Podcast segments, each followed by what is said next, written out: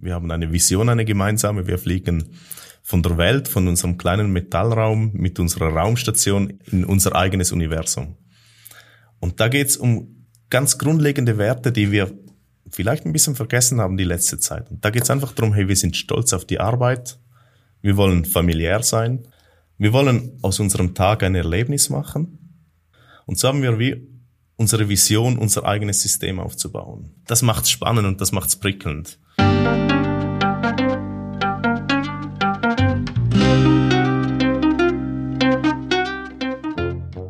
Schön, dass du wieder reinhörst. Ich begrüße dich ganz herzlich beim Ich Wir Alle Podcast. Wir bei Shortcuts laden hier interessante Personen ein, die uns zu den Themen Selbst, Team und Werteentwicklung inspirieren.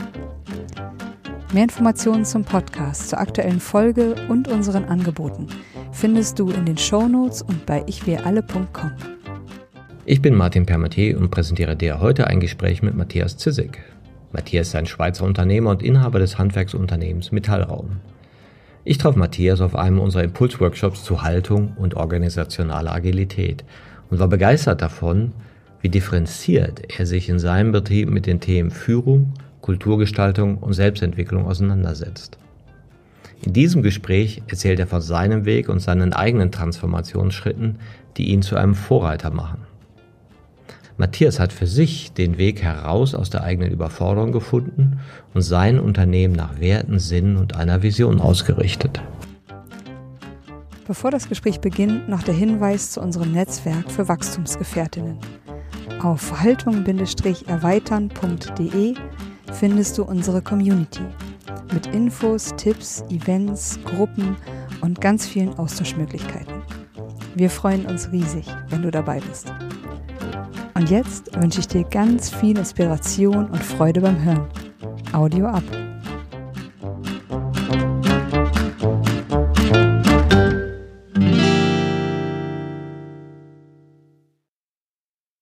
Hallo hier bei Ich wir alle. Ich freue mich heute ganz besonders Matthias Züssig präsentieren zu können. Matthias, hallo. Hallo, Martin. Grüße aus der Schweiz.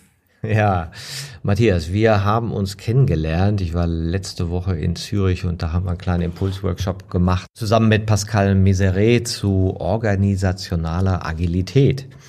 Ja, und da habe ich dich kennengelernt. Du hast das Unternehmen Metallraum, bist Geschäftsführer und Inhaber. Und das fand ich ganz spannend, was du als Unternehmer für Perspektiven eingebracht hast, wo ich dachte, wow, Du bist mal eine interessante Persönlichkeit und auch ein hervorragendes Beispiel, wie man vielleicht neue Arbeitsformen, neue Arten von Führung auch in kleine Unternehmen reinbringen kann, an Stellen, wo man das gar nicht so erwarten würde.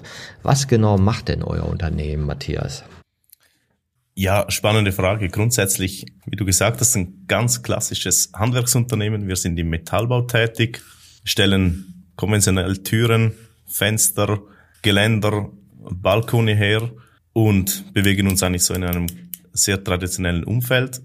Was uns ein bisschen speziell macht, wir sind sehr ein junges Team, wir haben ein Durchschnittsalter von bisschen mehr als 30 Jahren. Also ich bin mit 34 der sechste oder siebte älteste Mitarbeiter von den knapp 30 und dadurch gibt es natürlich eine Dynamik, die ein sehr spannendes Umfeld gestaltet und einlädt, um viele Experimente zu wagen. Ja, das fand ich besonders spannend bei euch, weil ich kenne ja so ein bisschen Metallbau. Man sagt ja immer Metallbau, oh, Metallbau sind die Millimeter wichtig. Ja. Da musst du halt super präzise arbeiten, während so die Tischler, naja, okay, das geht noch so mit Unschärfe, nimmst du Schleifpapier ne? oder ein bisschen mehr Ponal, passt auch. Bei Metall musst du super präzise sein.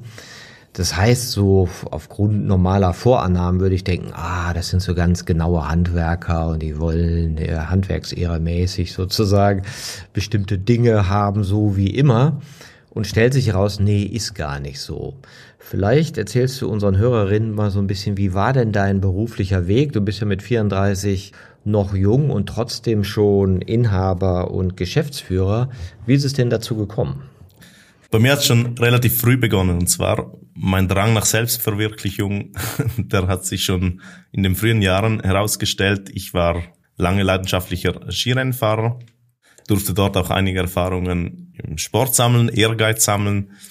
Mein Vater hatte eine Schreinerei und ich habe so eigentlich den Unternehmertum kennengelernt. Ich habe ganz viel Positives gelernt, vor allem was mich sehr beeindruckt hat an meinem Vater war so, er konnte immer mit den Mitarbeitenden gut umgehen. Egal, ob die jetzt zwölf Stunden gearbeitet haben, ob die samstags noch arbeiten mussten. Es waren immer alle sehr aufgestellt und er konnte in der Freizeit noch wandern gehen mit ihnen. Sie gingen Nachtessen miteinander und das hat mich extrem beeindruckt. Negativ war dafür, ich habe meinen Vater fast nie gesehen. Und wenn, dann war es am Freitagabend, du, Matthias, ähm, morgen 06.30 bereit, wir müssen noch ein Provisorium aufstellen gehen. Okay, gut.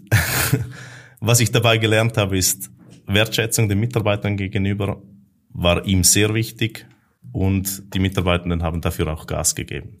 Ich habe mir immer gesagt, wenn ich mal ein Unternehmen haben werde oder wenn ich mitmachen darf, versuche ich so viel wie möglich vom Positiven zu nehmen und das Negative, was ich gelernt habe, eben zum Beispiel, dass ich meinen Vater wenig gesehen habe, versuchen zu ändern, dass es eigentlich auch für alle dann besser geht und so das Negative zum Positiven zu wenden und so die für mich ideale Arbeitsfläche aufzustellen. Ja, und so ist es dann weitergegangen, oder? Ich habe mich weitergebildet, habe zwei Lehren gemacht, aber nie irgendeinen Meisterabschluss oder so und habe wirklich versucht, bestmöglich so den Betrieb aufzubauen. Ah, das finde ich aber auch sehr berührende Erzählung, weil diese, diese Fähigkeit, das Positive vom Vater zu nehmen, ja, und gleichzeitig unterscheiden zu können, wo bin ich anders? Ja, oder wo möchte ich anders sein, ohne ihn deswegen als Ganzes in Frage zu stellen. Ja, das ist, glaube ich, auch eine große Kunst. Ich mache ja auch Familienaufstellungen und da ist das ja oft Thema. Ne? Wie kann ich aus meiner väterlichen, mütterlichen Linie die Kraft nehmen, die mir hilft und auch neu interpretieren? Ja? Und wie bist du dann dazu gekommen, das neu zu interpretieren? Jetzt bist du ja Leistungssportler gewesen oder sagen wir mal schon, ja, und Unternehmer. Das führt ja oft auch zu sehr, ich sag mal, anstrengenden Typen. Ja. Also müsstest du jetzt meine Mitarbeitenden fragen, ob ich anstrengend naja, bin. Naja, früher zumindest. früher absolut. Ne? Ja, genau. Vor allem äh, das Spannende war dann in der Lehre, wo ich zwischen 17 oder 16 und 20 war. Das war so zwischen 2004 und 2008. Und da war ja die bekannte Währungskrise. Haben wir in der Schweiz extrem gemerkt. Da war der Schweizer Franken auf einmal dem Euro gegenüber 2 Franken 50. Der Export ist von 100 auf 0 gefallen. Von heute auf morgen mehr oder weniger. Und da hat man sich dann so in den Teams gefragt in meiner Ausbildung, ja, was machen wir jetzt mit der ganzen Zeit? Und ich hatte da wirklich zwei super Lehrmeister, die haben sich extrem mit, mit der ganzen Persönlichkeitsentwicklung auseinandergesetzt, waren sehr belesen und die haben mich dann ein bisschen eingeführt in das. Ich habe es ehrlich gesagt in der Zeit noch gar nicht verstanden. Mir ist es dann erst so mit 5, 26 ein bisschen ein Licht aufgegangen und als ich dann so reflektiert habe, ist mir gekommen, dass sie mir eigentlich schon sehr viel mit auf den Weg gegeben haben. Was waren das denn für Ideen? Kannst du dich noch an Bücher, Autoren oder Inhalte erinnern, was Persönlichkeitsentwicklung anging? Damals kam das Internet gerade so richtig auf, es waren sehr viele Foren und mit dem einen haben wir sehr stark über Christentum, über das ganze Biblische gesprochen, wo es halt um Vertrauen geht, das ganze Polaritätsprinzip. Es waren nicht spezielle Bücher, aber er hat mir dann jeweils so den Lernauftrag gegeben und gesagt, hey, lies mal in dem Forum zu dem Thema, schau mal da zu dem, in zwei Stunden sitzen wir zusammen und besprechen's. Ich kann mich nicht an irgendein Buch erinnern, wo es jetzt darum ging, sondern es waren wirklich verschiedenste Foren, wo wir dann so wochenweise praktisch Themen behandelt haben. Also hattest du gute Mentoren, die dich überhaupt auf das Thema Persönlichkeitsentwicklung, Selbstentwicklung aufmerksam gemacht haben. Ja? Ja, absolut. Und vor allem nicht, dass sie gesagt haben, hey, das ist essentiell oder hey, Persönlichkeitsentwicklung und so, sondern das ist einfach gekommen und sie haben es mir so, by the way, sage ich jetzt mal, beigebracht. Ja. Mhm. Und dann warst du Mitte 20 und wie ging es weiter? ja, Mitte 20, genau. Ich habe mich dann entschieden, eine zweite Ausbildung zu starten, weil ich habe anfänglich Maschinenbau, Konstrukteur gemacht und habe dann mit der Reflexion gemerkt, ja, hey, eigentlich verstehe ich ja nicht mal, was ich selbst zeichne. Wie soll ich denn verstehen, wie die Maschinen ausschauen, die ich dann herstellen oder die die Mitarbeitenden oder meine Arbeitskollegen mit meinen Plänen herstellen? Ich habe mich dann entschieden, einen Schritt zurückzugehen, habe mit 22 noch eine Handwerkslehre als Metallbauer begonnen. War auch noch speziell, dann mit der ganzen Erfahrung und so weiter wieder mit den 16-Jährigen drei Jahre in die Schule zu gehen. Und habe mich nachher dazu entschieden, hey, jetzt habe ich die Grundlage, jetzt kann ich in die Projektleitung einsteigen und Verantwortung wirklich übernehmen. Und ich weiß auch, von was das ich spreche. Das finde ich auch interessant, nochmal so eine Rückbesinnung auf die eigenen Stärken mhm. und die vermeintliche Niederlage ne, nochmal umdeuten und zu sagen, nee, ich mache jetzt etwas, was mir mehr entspricht. Ja. Genau, und wie ein bisschen das Verständnis abholen, für was mache ich das Ganze. Das, so das, das Warum bist du überhaupt im Büro am Zeichnen? Das war für mich so der Auslöser, ah, okay, dass dann die Pläne auch genau stimmen und dass die Maße dann richtig sind. Das war spannend, ja. Und dann bist du eingetreten in das jetzige Unternehmen. Ich glaube, ihr habt 30 Mitarbeitende zurzeit. Und wie war dort dein Weg? Vom ich komme von aus der Ausbildung zu, ich mache eine agile Organisation. ja, das war nicht so bewusst anfänglich. Ich habe, man kann nicht sagen, ich hatte Glück bis jetzt oder immer Glück mit meinen Vorgesetzten. Ich bin dann ins, in den Metallraum gekommen, da waren wir zu sechst und ich war ursprünglich als Projektleiter angestellt. Und Hans-Jörg, der Seniorchef, hat mich stets gefördert, hat mir sehr vertraut und hat gesagt, ja, hey, wenn du mit den Ideen kommst, dann mach das. Ich kann das kontrollieren und du hast ja ein gutes Gefühl, ob es funktioniert oder nicht. Und so haben wir dann angefangen, das Unternehmen aufzubauen. Wir sind von Jahr zu Jahr gewachsen, waren dann 2016, 17, also drei Jahre später um die 12 bis 15 Mitarbeitenden. Und ich habe die Werkstatt geführt. Und das war dann so, die Tage hatten 15 Stunden, ich habe um fünf begonnen, war im Büro, habe Offerten geschrieben, ging dann halb acht, acht mit den Monteuren auf die Baustelle, um vier wieder zurückgesprungen, dass ich noch die Telefone machen konnte, die kommende Woche einplanen, kommenden Tag planen und ich habe einfach gemerkt, hey, der Schmerz ist jetzt zu groß.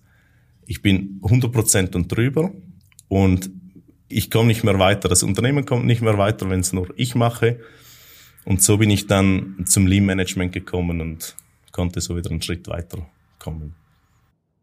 Ja, das finde ich ganz interessant, weil es ja so ein bisschen bei den Haltungen so ist, dass man sagt, mit dieser Kenntnis der eigenen Stärken, also du hast ja gesagt, so, jetzt lerne ich meine Kenntnisse stärken, kommen sie in die Eigenbestimmung und Souveränität, auch so eine, ein Überanspruch an sich selbst manchmal entsteht. Jane Levinger hat das mal so die Gewissenhaftigkeit oder Übergewissenhaftigkeit genannt. Ja, das fand ich auch nochmal interessant, dass sie das so framed oder die Selbstoptimieren, was ja so ein typisches Unternehmerschicksal ist. Ja, von allen jungen Unternehmern, dass die irgendwie in dieses Workaholic-Ding reinkommen, weil sie sich so verantwortlich fühlen, weil sie denken, ja, wer soll es denn machen, wenn nicht ich? Ja, ich bin doch verantwortlich, ich bin doch das Beispiel. Und diese Selbstgeschichte bringt dich dann irgendwann in Not so dass du auch sagst, du bist so in Überforderungsszenarien reingekommen, ja? Ja, vor allem, ich kenne das Modell der Haltung erst seit der zwei Jahren. Sehr spannend. Ich, ich konnte mich eins zu eins meine gesamte Laufbahn seit 17 eigentlich in den Haltungen erkennen. Ist mega spannend. Vor allem, ja, es war auch ein bisschen emotional, auf einmal zu merken, ja, hey, du bist ja gar nicht so der Einzige, der das hat und das ist ja sogar mal irgendwo niedergeschrieben. Und spannend war immer so, eben, wie du sagst, der Leidensweg so, als die Haltungen wieder wechselten, oder? Es brauchte immer so einen Punkt, ich kann nicht sagen, ja, es, es war einfach mal so fließend der Übergang, sondern es waren immer so recht harte Erlebnisse, die dann gesagt haben, so, jetzt kommst du wieder einen Schritt weiter. Ja, das ist ja oft so, dass es krisenhaft erscheint und dann dauert so, sagen wir mal, zwei, drei Jahre, bis es so abgeschlossen ist weil ja das, was dir mal Bedeutung gegeben hat, neu evaluiert wird oder neu gedeutet wird. Ich bin der, der morgens als erster kommt, ich bin der, der am Abend das letzte geht. Also das ist ja der Klassiker. Ne? Und dann gibt's ja die subtileren Dinge, die dann auch dazwischen hängen, wenn, wenn er das so ein bisschen gelöst hat. Ja. Was gab's dann noch so für Umdeutungserlebnisse bei dir? Kannst du dich da noch was erinnern in diesen krisenhafteren Zeiten? Ja, nachher ging's lustigerweise, das war ja dann so wo ich nachher ins Führen komme mit Instrumenten und so, das ganze Lean Management, da machst du als erstes mal die KPIs installieren, Kennzahlen erfassen. Und das war dann schon spannend, wo du auf einmal merkst, hey, das Potenzial, das bist ja nicht nur du. Das Potenzial hat ja nochmals 14 Mitarbeitende. Und nicht du bist der Einzige, der was kann, sondern da gibt's ja nochmals 14, die mindestens so gut können wie du und bei Teilsachen sogar stärker sind. Und das war dann ja so ein bisschen, sage ich, die blaue Phase oder wie wie du bei deinen Haltungen beschreibst. Zahlen erfassen, auf einmal schauen, ja, hey, wenn wir jetzt da noch ein bisschen schneller wären, könnten wir dort noch ein bisschen mehr machen. Ja, ich muss ja nicht unbedingt zehn Stunden arbeiten.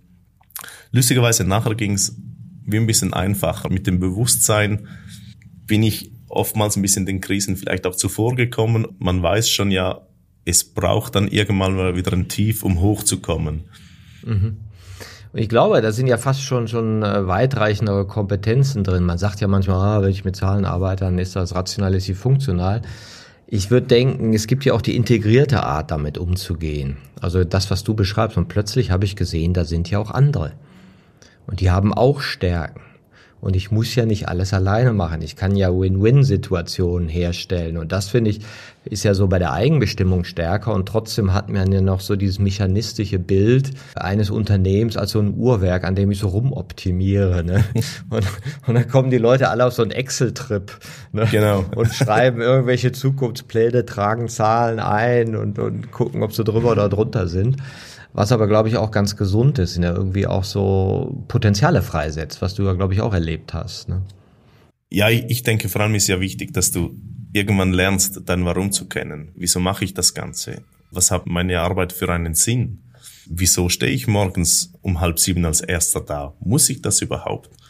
Oder gibt es auch einen Weg, der noch vorbeiführt? Oder gibt es einen Weg, dass ich die Arbeit gleich effizient machen kann, aber erst um halb acht zum Beispiel da sein muss?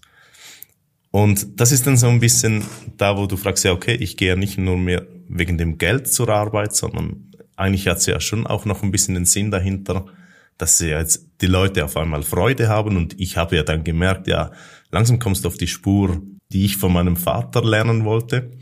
Das war ja vorher eigentlich nie der Fall, weil ich war dann immer so der, ja, hey, jetzt müssen wir noch, hey, kommt jetzt, ja, wir haben schon Spaß zusammen, oder? Ja, ja, ja. Und ja, die Suggestivfragen. Ja, habt ihr es auch alle spaßig? Ja, ja, klar. Und auf einmal merkst du, ja, langsam kommst du auf die Linie, die du möchtest. Und das hat dann schon auch ein bisschen süchtig gemacht und Lust auf mehr gemacht. Ja, ich finde das eine ganz interessante Phase, wenn du als Unternehmer in den Driver Seat kommst und du sagst ja, okay, mit deinem Sinn Kontakt aufnimmst oder zumindest deine bisherige Sinngebung in Frage stellst. Ne? Und du bist ja dahin gekommen, sagst du, aus dem Lean Management. Also war auch am Anfang so eine Optimierungslogik. Ja, vor allem war es ein intensives Coaching. Also wir haben dann so mit einem externen zusammen, haben wir dann ein wöchentliches Coaching eigentlich gemacht. Die Firma Swisslin, die kam wöchentlich einen halben Tag zu uns ins Geschäft. Ist übrigens heute noch so, weil, weil wir es einfach beibehalten haben. Und erstmal ging es vor allem um die Geschäftsleitung Ihr Ansatz war, wir müssen oben beginnen, muss ich heute auch sagen. Führung und Veränderung kann aus meiner Sicht vor allem nur von oben kommen. Wir haben dann einfach mal begonnen, eine Vision aufzuschreiben. Hey, was ist ein Nordstern? Habe ich vorhin noch nie gehört. Wo willst du in fünf Jahren sein? Habe ich gesagt, ja, hey, das ist so abgespaced. Was willst du da? Hat sie gesagt, ja, es geht nicht darum, das zu erreichen. Du musst einfach ein Ziel haben und mit kleinen Schritten. Und so haben wir uns dann begonnen zu verändern. Wir haben dann die Prozesse mal angeschaut, endlich mal standardisiert, weil es für mich war es ja klar, ich hatte ja meinen Standard. Aber dass halt ein Mitarbeiter einen anderen Standard hat oder ein anderes Verständnis für meinen Standard hat, war mir bis anhin eigentlich gar nicht klar. Ja, und so ist dann weitergegangen. Ich konnte endlich mal ein bisschen was abgeben. Ich habe gelernt, dass ja die anderen auch nicht so schlecht sind. Wir haben Teamleiter eingebaut, die dann sehr gerne Verantwortung übernommen haben und konnten uns so eigentlich in einem perfekten Rahmen, so mit 15, 20 Mitarbeitenden, wirklich eine gute Grundlage aufbauen mit, mit den Systemen, dass wir nachher, egal ob 20, 50 oder 100 Leute, eigentlich das System sich selbst weiterentwickeln kann. Ja, sehr spannend. Ja, bei uns war es auch ähnlich, dass wir auch irgendwann Externe reingeholt haben, die neue Perspektiven eröffnet haben und diese Eigenperspektive von den Führenden ein bisschen in Frage gestellt haben. Ne? Genau. Ich, ich kenne das ja auch so herrlich. Ne? Nur weil ich an was ganz viel denke, antizipiere ich, dass die anderen das natürlich auch so tun. Und wenn ich das zweimal sage, ist doch alles klar. Genau. Wieso hast du das jetzt so gemacht? Für mich war es doch klar, dass es anders ist. Ja, genau. Wir haben sie irgendwann mal gesagt, was so ein typischer Satz sei ne, von mir ich bin davon ausgegangen, dass. Genau. und ich wusste, dass ich denke, ja, stimmt. Weil in meiner subjektiven Welt tauchte das so oft auf, weil ich natürlich drüber nachkam, dass ich gedacht habe, das ist klar. Und die anderen sind natürlich mit Projekten beschäftigt und anderen Herangehensweisen. Aber das war interessant, das da zu lernen, loszulassen. Mhm. Genau. Ja und vor allem auch zu vertrauen. Ich glaube, es hat viel mit Vertrauen und Mut zu tun. Erstmals von meiner Seite Mut, eben wie du gesagt hast, loszulassen. Einfach zu sagen, ja, hey, es geht schon gut. Und das, das war schon anfänglich, habe ich es mir zwar gesagt, aber habe es mir selbst nicht geglaubt. Und heute ist es was umgekehrt, dass die Leute zu mir kommen und sagen, hey, vertraust du wirklich, dass es gut kommt? Ich, ja, es kommt gut, ich weiß es. Und das war anfänglich natürlich schon ein großer Prozess, einfach mal ins vielleicht eben aufs Bauchgefühl zu hören oder aufs, aufs Ungewisse zu vertrauen und um Mut zu beweisen, es auch mal zuzulassen. Das finde ich ganz interessant. Das würde mich auch nochmal interessieren, was dir das ermöglicht hat. Weil klar, wir alle kennen den Satz, nichts vereinfacht Kommunikation so in einer Organisation oder reduziert die Komplexität wie Vertrauen. Und Vertrauen ist der Schlüssel zu mehr Freiheit, zu offenerer Kommunikation und so weiter. Das ist das totale Magieinstrument. Es kostet im Prinzip nichts. Du kannst es schenken. Und wenn es dann da ist, dann tut es seine Wunder. Und gleichzeitig ist es ja ein Prozess, da so reinzugehen, der mit einem selber ja anfängt. Mit mir selber, ne? Weil ich gehe in, in, in erstmal diesen Dialog, ja, wenn der das doch anders macht als ich, ja, und dann merkt der Kunde das oder was weiß ich, verliere ich mein Gesicht oder keine Ahnung.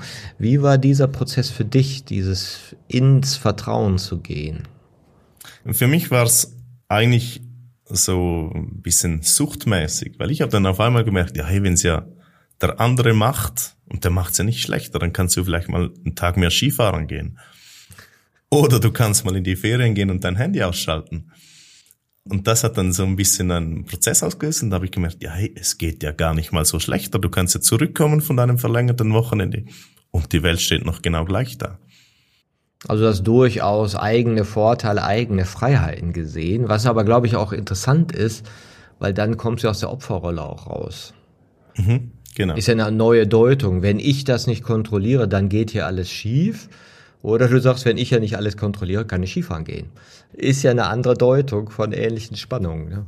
Ist das Glas halb voll oder halb leer? Das, also ich, ja, ich glaube, es hat schon damit zu tun, dass mit den Möglichkeiten, die du dann merkst, der Daueroptimismus schon ein Stück größer wird. Du kannst aus, aus jedem Problem siehst du eigentlich eine Chance. Ja, das ist ja auch so typisch für die Eigenbestimmung, das Win-Win, das Stärkenorientierte, äh, das Fördern der anderen, ja, und, und diese Möglichkeiten mehr erkennen als den Mangel. Na, ne, und sich selber so in den Stärken erleben. Wie ging's denn dann weiter? War das dann, ja, Stärke, Stärke, alles super? Oder gingen dann noch neue Türen für dich auf? Ja, wie du dir vielleicht vorstellen kannst, sind dann auch schon ein bisschen Konflikte entstanden der nächste Stufe war dann so, dass ein Drittel der Belegschaft ging. Ach, warum? Ja, genau, das ist das Spannende, weil auf einmal die Fehler zum Vorschein kamen. Weil ja nicht nur mehr ich kontrollierte und weil die Belegschaft auf einmal im Team arbeitete, konnte sich keiner mehr verstecken. Und das bedeutete ja, ich habe den Wandel schon zu einem schönen Teil gemacht. Ich konnte abgeben. Und nachher war eigentlich wie das Fazit, ja, jetzt muss das Team, kommt auch in diese Phase rein und mit den ganzen Teamgesprächen, durch das, dass die Teams maximal fünf bis sechs Mitarbeitende hat, vielleicht mal sieben, kommen sie äh, viel mehr ins Gespräch, sie kommunizieren viel mehr und die Teamleiter sind ja auch äh, so konstituiert, dass sie wollen, dass, dass sich jetzt ihre Mitarbeiter auch beteiligen. Und dann kommen Fehler zum Vorschein und dann gibt's halt, wenn einer noch in einer kindlichen Haltung ist, hat er das Problem, wenn es heißt, ja, hey, dieser Fehler ist passiert, wie kommen wir zu einer Lösung? Wie siehst du, dass dir ist der Fehler das letzte Mal passiert? Und wenn du dann noch den Fehler falsch verstehst und als negativ anschaust und nicht als Chance, dann hast du halt ein Problem. Ich sage halt, es geht einfach nur, wenn es ein Problem gibt, entweder du liebst es, du wechselst es oder du verlässt es, oder? Das ist ja ein ganz äh, spannender Punkt, wenn unsere Identität so an das Richtigsein geknüpft ist. Ich darf keine Fehler machen, ich mach's richtig, ja, dann entstehen bestimmte Kulturen und dann wird halt die Verantwortung rumgeschoben, ich war es nicht. Ich weiß nur, einer meiner ersten Chefs, der war auch am Bau und immer wenn wir so Handwerkersitzungen, Bausitzungen hatten, sagte der als ersten Satz, meine Herren, bitte heute keine Schuldverschiebung. Und da saßen halt nur Herren zur damaligen Zeit. Ne? Und weil das dann immer so ging, nö, ich konnte nicht dafür, der war das, der war das, der war das. Ne? Und dann waren immer Schuldverschiebungsdebatten. Und es gab's noch gar nicht dieses, oh, da haben wir einen Bockmist gemacht, Entschuldigung. Ja, könnte uns einen Tag extra geben. Ne? Ich weiß, das war schwierig und so. Solche Gespräche fanden ja nicht statt. Ne? Und deswegen waren die das auch nicht gewohnt. Hattest du das Gefühl, ähm, ja, das ist so ein natürlicher Prozess. Die wollten halt nicht, die konnten nicht, die brauchten eine andere Art von Kontext. Oder würdest du im Nachhinein sagen, ah, das hätte ich vielleicht mit mehr Weisheit auch anders gestalten können? Oder fehlten mir vielleicht auch noch die Mittel? Wie schaust du da heute drauf? Wenn ich zurückschaue, ist, glaube ich, so das Fazit, dass ich heute die Mitarbeitenden ganz anders auswähle. Ich habe zu dieser Zeit, weil wir gewachsen sind, in einer anderen Haltung, ja, die Arbeit ist da, ich brauche Mitarbeitende. Ja, der hat die Qualifikation, ja, kommt zu uns. Man hat alles genommen, was irgendwie anständig qualifiziert war, was ich das Gefühl hatte, die können arbeiten. Und ich habe viel zu wenig aufs Persönliche geschaut. Und das war dann so das Learning draus, als die dann gegangen sind. Auf einmal so, ja, hey, scheiße, Fachkräftemangel, wie finde ich jetzt meine neuen Leute? Die Arbeit ist da, es fehlen drei Leute. Und dann halt das Vertrauen und zu sagen, hey, mit der Aufstellung vom Betrieb kommen die Leute, weil das ist das, was gesucht ist. Und einfach wieder zu vertrauen aufs Universum, aufs Gute und zu sagen, und ich ziehe genau die Richtigen an. Das war so das nächste Learning. Da könnte man ja sagen, magisches Denken.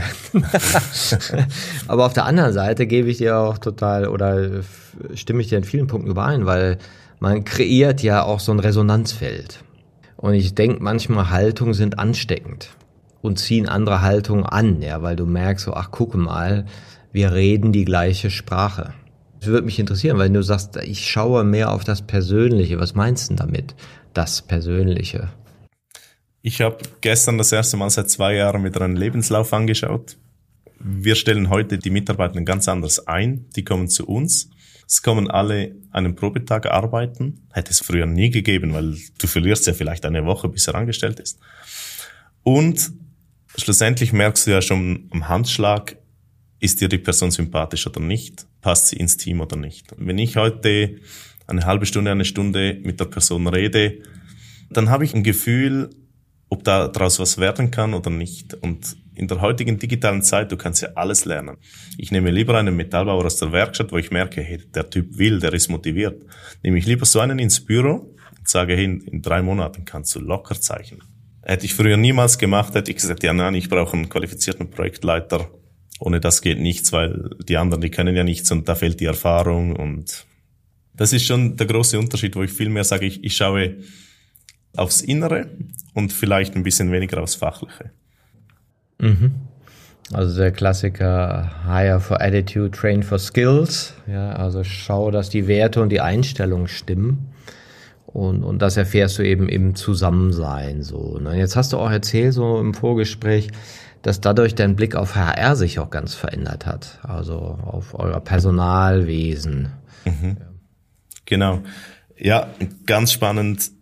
HR ist ja oftmals noch im Verständnis, das ist die Position, die die Neuanstellungen macht, das Onboarding macht, das Offboarding macht, die Jahresgespräche macht, die Qualifikationen macht, schaut, dass alle ihre Weiterbildungen abgeschlossen hat. Also so eigentlich ein klassischer Sachbearbeiterjob, vielleicht mit ein bisschen mehr Menschenkenntnis. Sag's jetzt mal so.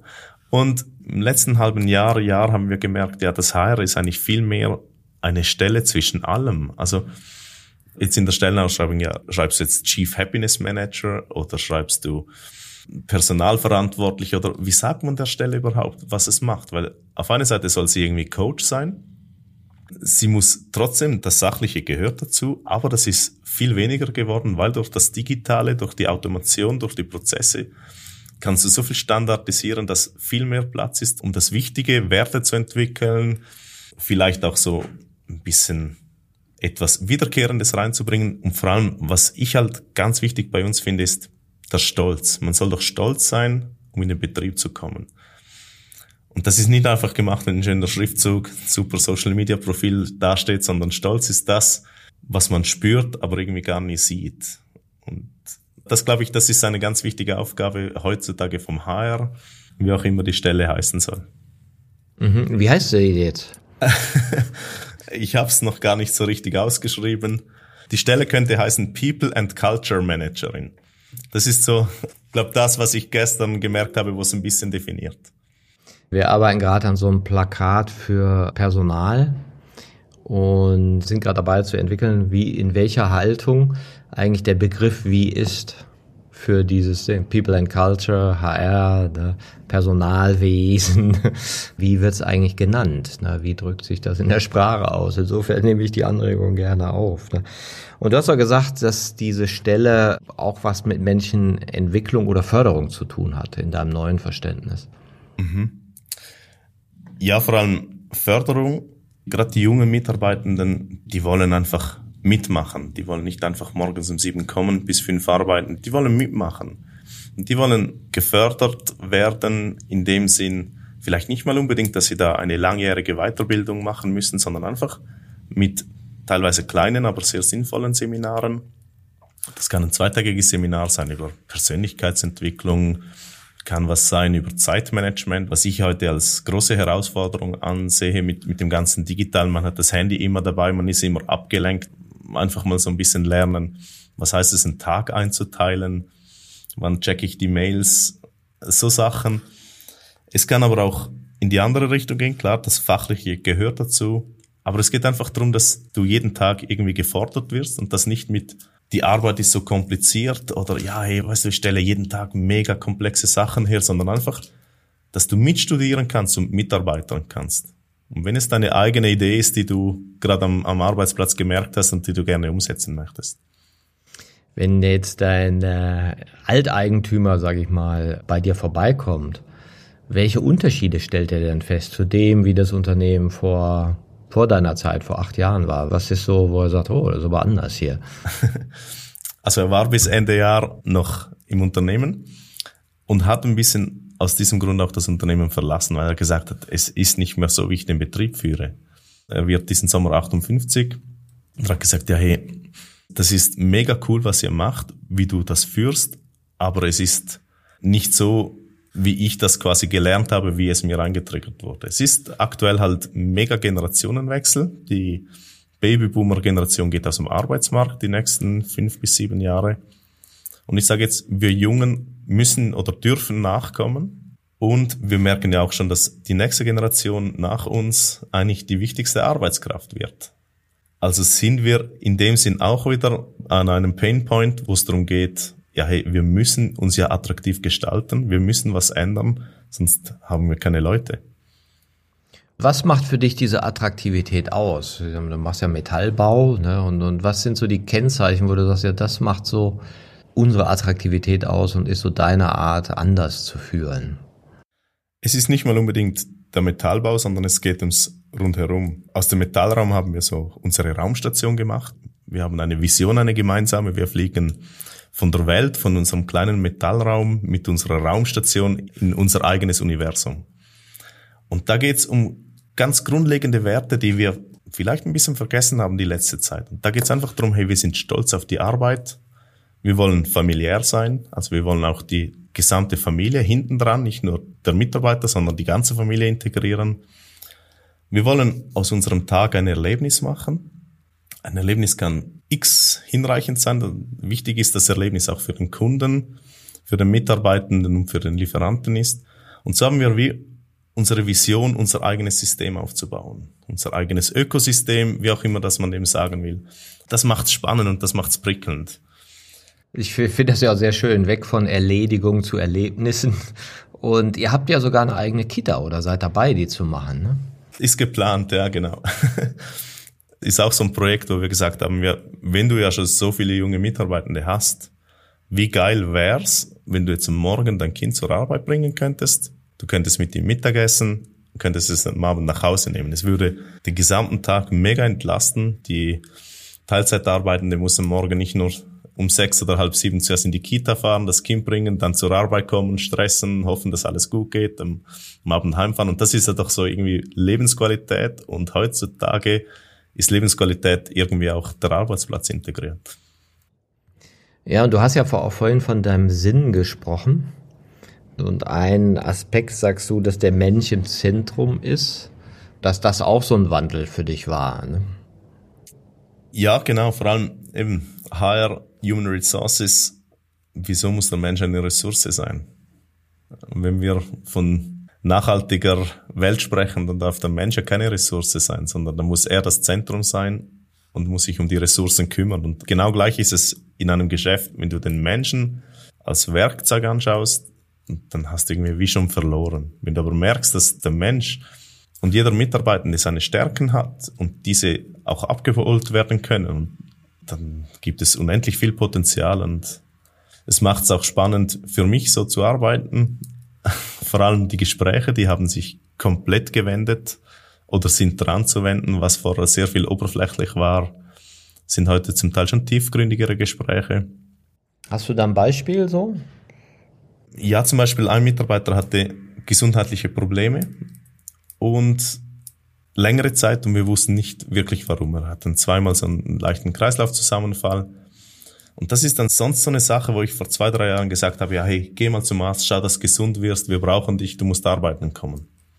Das Gespräch ist dann vor zwei, drei Monaten ganz anders verlaufen. Wir haben uns zusammengesetzt, haben gesagt, hey, was denkst du, hat es was mit der Arbeit zu tun? Müssen wir was ändern? Und wie sieht der Idealzustand aus? Und haben dann so eine Lösung erarbeitet, er musste jetzt operieren, hatte ein gesundheitliches Problem, aber man muss auch sagen, es ist auch für uns wieder eine Lehre, dass man einfach viel mehr auf den Menschen schaut. Wir hätten das Problem mit noch mehr Sprechen vielleicht früher erkennen können und hätten ihn gar nicht so lang in diesem Zustand halten können oder müssen. Mhm. Ja, ist ja auch mal interessant, ne, dass die Entwicklung mit Veränderungen der Kommunikation zu tun hat und auch mit zusätzlichen Nahtstellen von Kommunikation, dass halt mehr miteinander geredet wird. Ne? Ja, vor allem anders. Oder es wird eben geredet und nicht einfach nur geschwafelt. Oder? Ich sag's immer so. oder es wird geredet und zugehört. Es hat einen Sender und einen Empfänger und es sind einfach nicht nur zwei Sender am Reden. Sonst ist es ja viel so, dass du einfach oberflächlich drüber redest. Ja, ja, gutes Wetter, bla bla bla. Hey, schönen Tag, gute Arbeit. Genau. Was ist denn so jetzt so deine Vision, wo du sagst, ah ja, super, jetzt habe ich das ja mich selber transformiert zu einer neuen Art von Führung, stärkenorientierter. Du hast flachere Hierarchien, höre ich. Was ist denn so deine Vision, wo du so hin möchtest? Oder was du so entstehen lassen möchtest? Ja, wir werden unseren begonnenen Weg jetzt sicher weiter beschreiten und ausbauen. Je mehr, dass wir reinkommen, desto mehr merken wir, dass wir erst am Anfang stehen. Und besonders das mit der Wertschätzung spüre ich aktuell von den sehr gut ausgebildeten Müttern, welche Teilzeit bei uns arbeiten, dass die in Mittel- und Großunternehmen gar nicht so gewünscht sind, weil da ist es immer noch relativ wichtig, dass das Pensum hoch ist, weil du kannst da nicht eine leitende Position mit einem Teilzeitpensum haben. Für uns als Kleinunternehmen eine Riesenchance. Und auch mit den Auszubildenden, oder? Das sind unsere Führungskräfte von morgen. Und da sehen wir ein mega Potenzial, dass wir da die Reise weitergehen.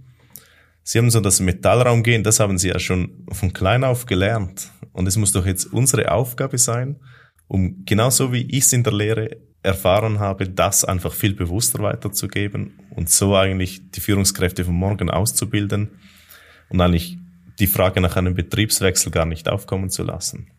Das ist so ein bisschen die Reise, wo wir hinwollen ganz eine spannende Sache und fordert sicher. Jetzt frage ich dich mal, warum ist es manchmal schwer, von dir geführt zu werden? Bestimmt, weil meine Ideen unermesslich sind. das Schöne ist ja, dass, dass ich nicht mehr im Tagesgeschäft sein darf, sein muss. ich habe so den Helikopterblick und wenn man sich vorstellt, ich schaue von außen auf die Firma, ich sehe ganz viel andere Sachen, ich darf an Workshops teilnehmen, ich darf an Seminaren teilnehmen, so wie ich bei dir war. Und mein Blick öffnet sich irgendwie ins Unermessliche. Eben wenn wir von unserer Raumstation ausschauen, sehe ich ins Weltall. und das gibt halt so viele Ideen, dass ich sie manchmal ein bisschen überfordere. und das ist sicher das Schwierigste, von mir geführt zu werden. ja, herrlich, kenne ich gut. Barkau, jemand sagte mir mal, das, was ich nicht weiß, ist unendlich viel größer als das, was ich weiß. da erinnert mich dein Blick aus, ins Weltraum so. Und ich kenne auch diese Phase des Begeistertseins von Entwicklung und dann zu viel reinzubriefen in so eine Organisation. Auch zu sehen, wer will eigentlich wie gerade reifen, was steht halt an und muss ich jetzt noch einen Impuls reingeben oder vielleicht mal nicht, wie gehst du denn damit um? Ja, das muss ich auch lernen. Gerade so der Weg der Selbstentwicklung, der Weg vom Reflektieren hat ja auch ein bisschen was mit Meditation zu tun, mit ehrlich zu sich selbst sein. Und ich muss akzeptieren, dass das nicht jedermanns Sache ist, dass der eine oder der andere halt ein bisschen mehr Zeit braucht, um das Ganze zu verarbeiten und dass ich keine Haltung überspringen kann. Es nützt mir nichts, wenn ich meine Geschäftsleitungskollegen sage, hey, geht mal dahin, probiert mal da mit Meditation, hey, geht mal dort die Visionen aufschreiben, hey, probiert mal das aus. Weil es braucht einfach seine Zeit und jeder muss irgendwie seine Punkte finden, wo er sagt, jetzt bin ich bereit, um eins weiterzukommen. Und das, glaube ich, ist eine ganz wichtige Erkenntnis. Mir sagte mein Coach da war vor Jahren, Martin, lerne die Manifestation anderer gelassen zu ertragen. Und das war ein ganz schönes Bild. Ja, ertragen könnte man vielleicht auch noch anders frame, ja, aber dieses nicht mehr wollen, dass die anderen anders sind. Und das begegne ich ja auch durchaus bei Leuten, die, sagen wir jetzt, sich mit dem Modell der Haltung beschäftigt. Die fragen dann auch, ja, was kann ich denn tun, damit die anderen ihre Haltung erweitern? tu nix, änder dich selbst und hoffe auf Resonanz. Aber du kannst natürlich auch die Umstände günstiger gestalten. Wie siehst du das? Ja, genau. Also jeder ist von seinen eigenen Problemen der eigene Lösungsgeber. Ich kann niemandem die Probleme lösen. Ich kann die Umgebung gestalten, ich kann, sage ich jetzt mal, ein bisschen Hinweise geben oder einfach, wenn ich nur schon als Vorbild vorausgehe und alle merken, dass, hey, der ist ja eigentlich so ausgeglichen, der ist ja so gut drauf und schau mal, der kann in die Ferien gehen und es geht problemlos. Einfach, ich glaube, mit Vorbild vorausgehen ist eine wichtige Eigenschaft von mir, die ich auch leben muss und auch die Chance gebe und den Raum geben, dass sie das ausleben können und den Platz geben und nicht einfach alles unterbrechen. Es gibt hundert Wege und nur weil meiner jetzt relativ gut funktioniert, heißt es nicht, dass es bei anderen gleich sein muss. Und hast du da so Entwicklungsthemen für dich gerade? Ja, aktuell will ich versuchen, mich noch mehr mit mir selbst zu beschäftigen. Habe ich ehrlich gesagt die letzten 15 Jahre ein bisschen vernachlässigt. Einfach mal eine Woche ohne Handy. Habe ich jetzt vor ein paar Wochen in einem Urlaub probiert. Hat super funktioniert. Es braucht schon Überwindung. Und ich will das einfach wieder mehr für mich persönlich in den Vordergrund stellen, dass ich am Abend mal eine Stunde einfach für mich sein kann, ohne dass ich gestört werde. Das ist für mich jetzt eine große Challenge, weil ich liebe es, unter Leuten zu sein, mit ihnen zu reden. Ja, das ist aktuell da, wo ich sehr stark an mir am Arbeiten bin. Das finde ich ist ja auch ein interessantes Phänomen, was mir auch oft begegnet, dass die Unternehmer, wo man ja denken würde, die sind ja super selbstständig und super eigenbestimmt, sie selbst kommen oft zu kurz. Mhm. Weil du ja so als Dienstleister so ein Erfüller bist, dann bist du ein Erfüller deiner Unternehmensmaschine, die du erfunden hast, die du immer am Laufen halten willst. Dann willst du die Leute bei Laune halten, dann willst du die Kultur entwickeln, dann willst du das, dann willst du das, dann willst du jenes. Aber dieser Punkt, was will denn ich? Das bemerke ich in vielen Coachings auch, dass da dann oft kaum eine Ressource für da war. Ne? Mhm. Weil eben dieses so, ach, Wochenende gehört mir, nee, haut nicht so richtig hin. Ne? Ja, also ich denke generell, Selbstführung wird extrem unterschätzt. Oder halt einfach mit sich selbst umzugehen, weil wenn du ja in so einer Führungsposition bist und wenn du nicht mehr im Tagesgeschäft bist, dann fehlt dir auf einer Seite wie die Arbeit. Und mit dem musste ich mega lernen umzugehen, einfach so böse gesagt, niemand merkt, ob ich jetzt heute da sitze oder nicht in der Kürze. Aber ich muss ja trotzdem meine Motivation hochhalten. Ich muss schauen, dass es weitergeht. Ich muss wieder nach Unternehmenslücken suchen, sage ich jetzt. Und das habe ich lernen müssen, einfach zu sagen, ja, hey, du musst jetzt dich selbst führen, du musst deine Motivation hochhalten und das geht nur, wenn du sagst, ja, was würde ich gern machen, was dem Unternehmen was bringen würde. Das ist ja ganz spannend, weil das hast du ja am Anfang gesagt, diese Verbindung zum eigenen Sinn, zur eigenen Vision. Also warum mache ich das alles? Ne? Und, und womit fühle ich mich vielleicht auch verbunden? Hast du da bestimmte Inspirationsquellen oder hast du einen Austausch, den du da lebst?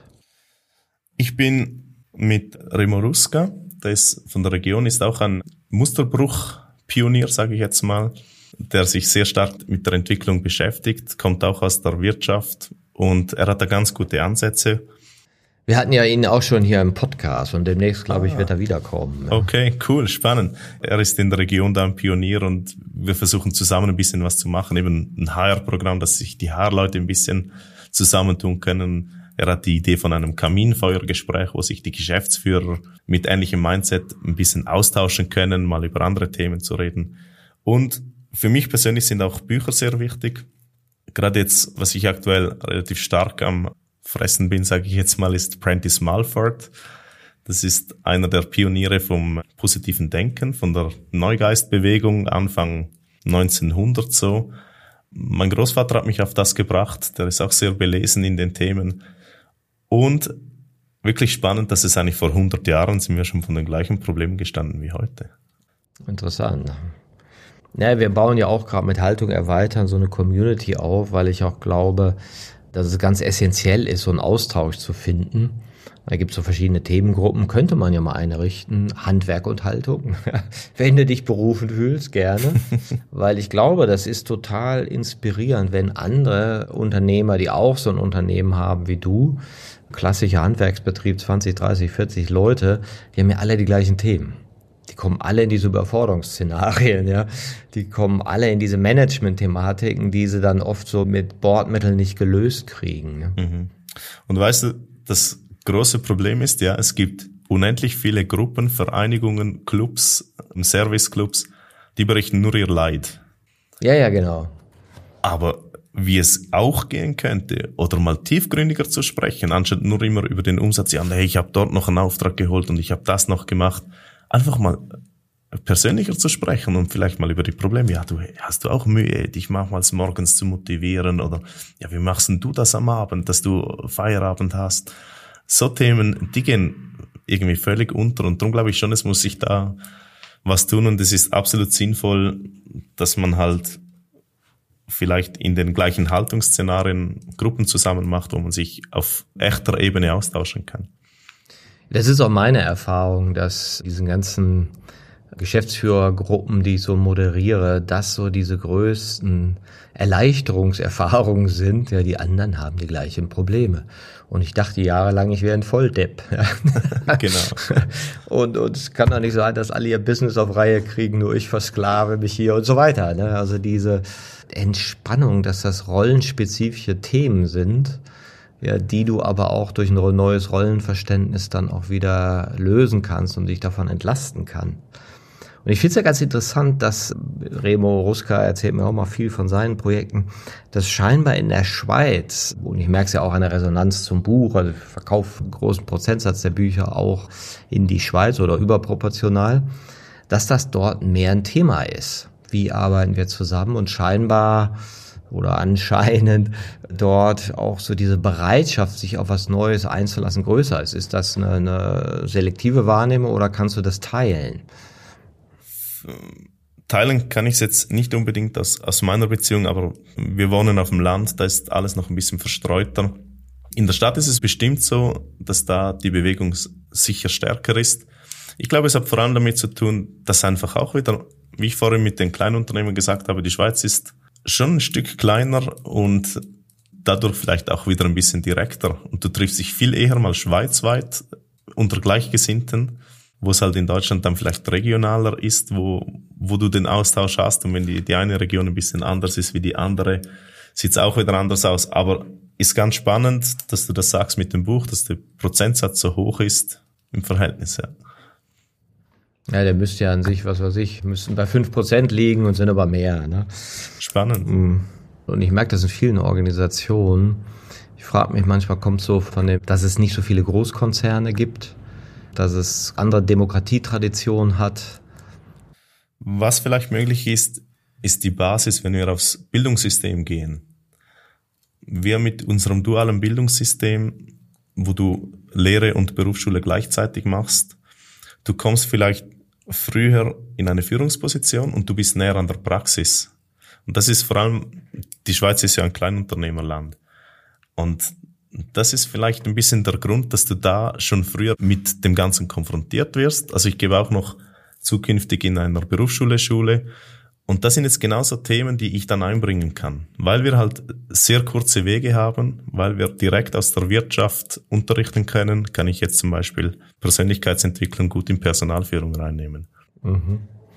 Was würdest du sagen, ist so dein Treiber für diese Entwicklung in dir? Also was treibt dich an? Was ist so dein Purpose? Ich mag es jedem Menschen gönnen, dass er es so fühlt wie ich. Ich kann. ehrlich gesagt. Oder wäre wär ich mir bei mir nicht so sicher.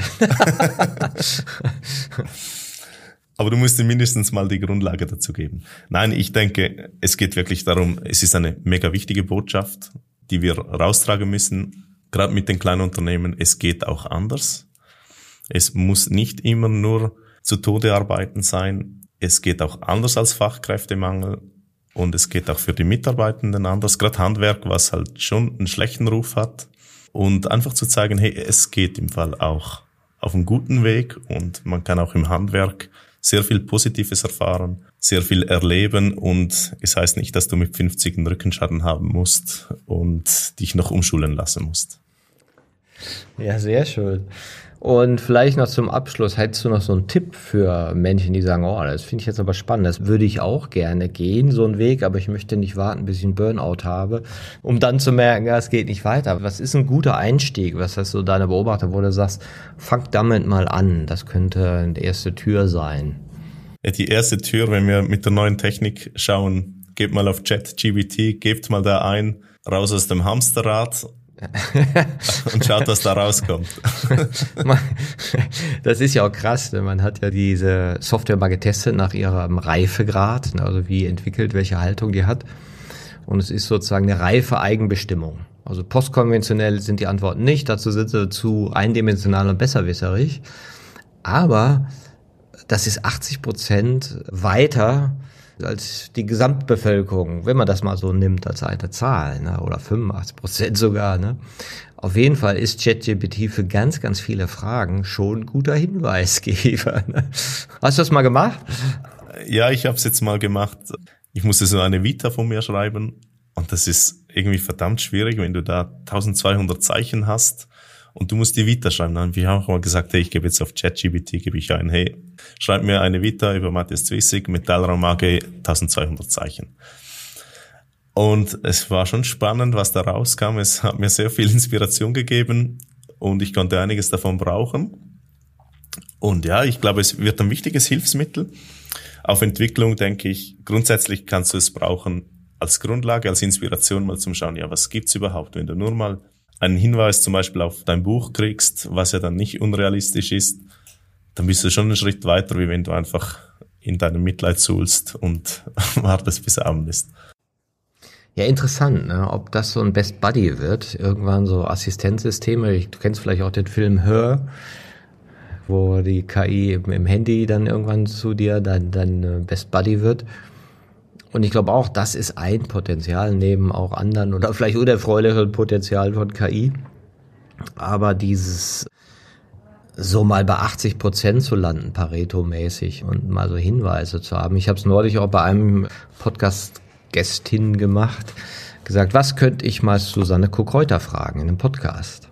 Und die ist jetzt ein bisschen prominenter, so dass die im Internet auftaucht. Und dann hat ChatGPT natürlich Vorschläge gemacht. Und dann habe ich auch gefragt, was würde sie wahrscheinlich antworten? Gab es natürlich auch Vorschläge. Und dann haben wir uns das angeguckt und gesagt, darüber reden wir nicht. Auch ein spannend, aber war wahrscheinlich gar nicht so einfach, oder? Naja, weil äh, sie erklärt halt in ganz vielen Podcasts äh, das Modell der Haltung oder der Ich-Entwicklung, wo sie ja herkommt. Und wo man sagt, ja, okay, das kennt das Netz ja schon.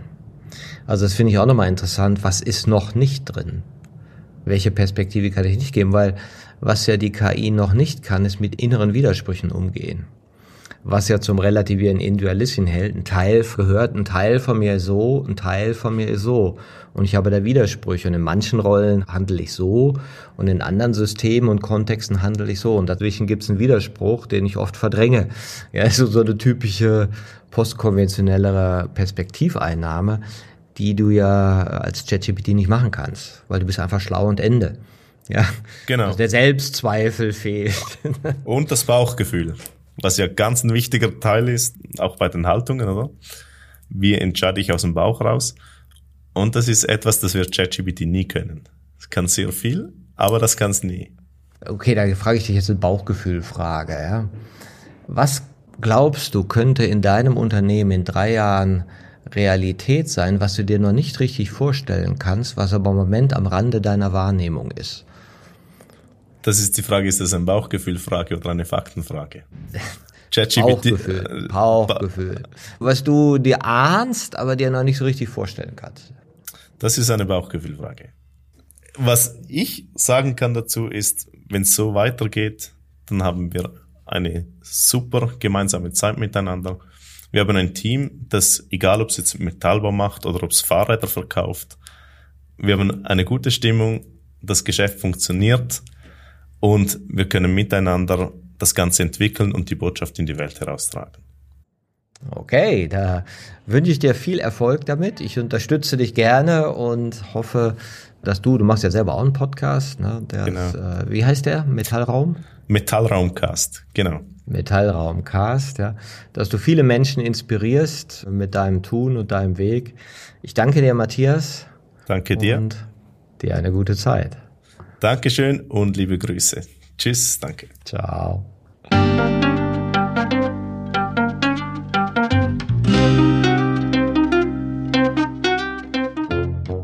Das war eine Folge von Ich, wir alle, dem Podcast und Weggefährten mit Impulsen für Entwicklung.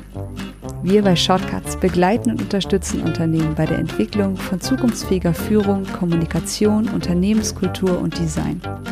Mehr Infos zu unseren Angeboten, dem Podcast, der aktuellen Folge und zu unserem Buch Ich, wir alle, 24 Transformationsgestalterinnen geben wegweisende Impulse für die Zukunft, findest du unter www.ichwiralle.com. Wir freuen uns über dein Feedback zur Folge und deine Bewertung des Podcasts bei iTunes. Bitte stell uns gerne Fragen zum Podcast und noch Vorschläge für Themen und Interviewpartnerinnen, die dich interessieren würden. Und zu guter Letzt schau gerne bei uns über den Kreuzberg vorbei. Wir lieben Besuch.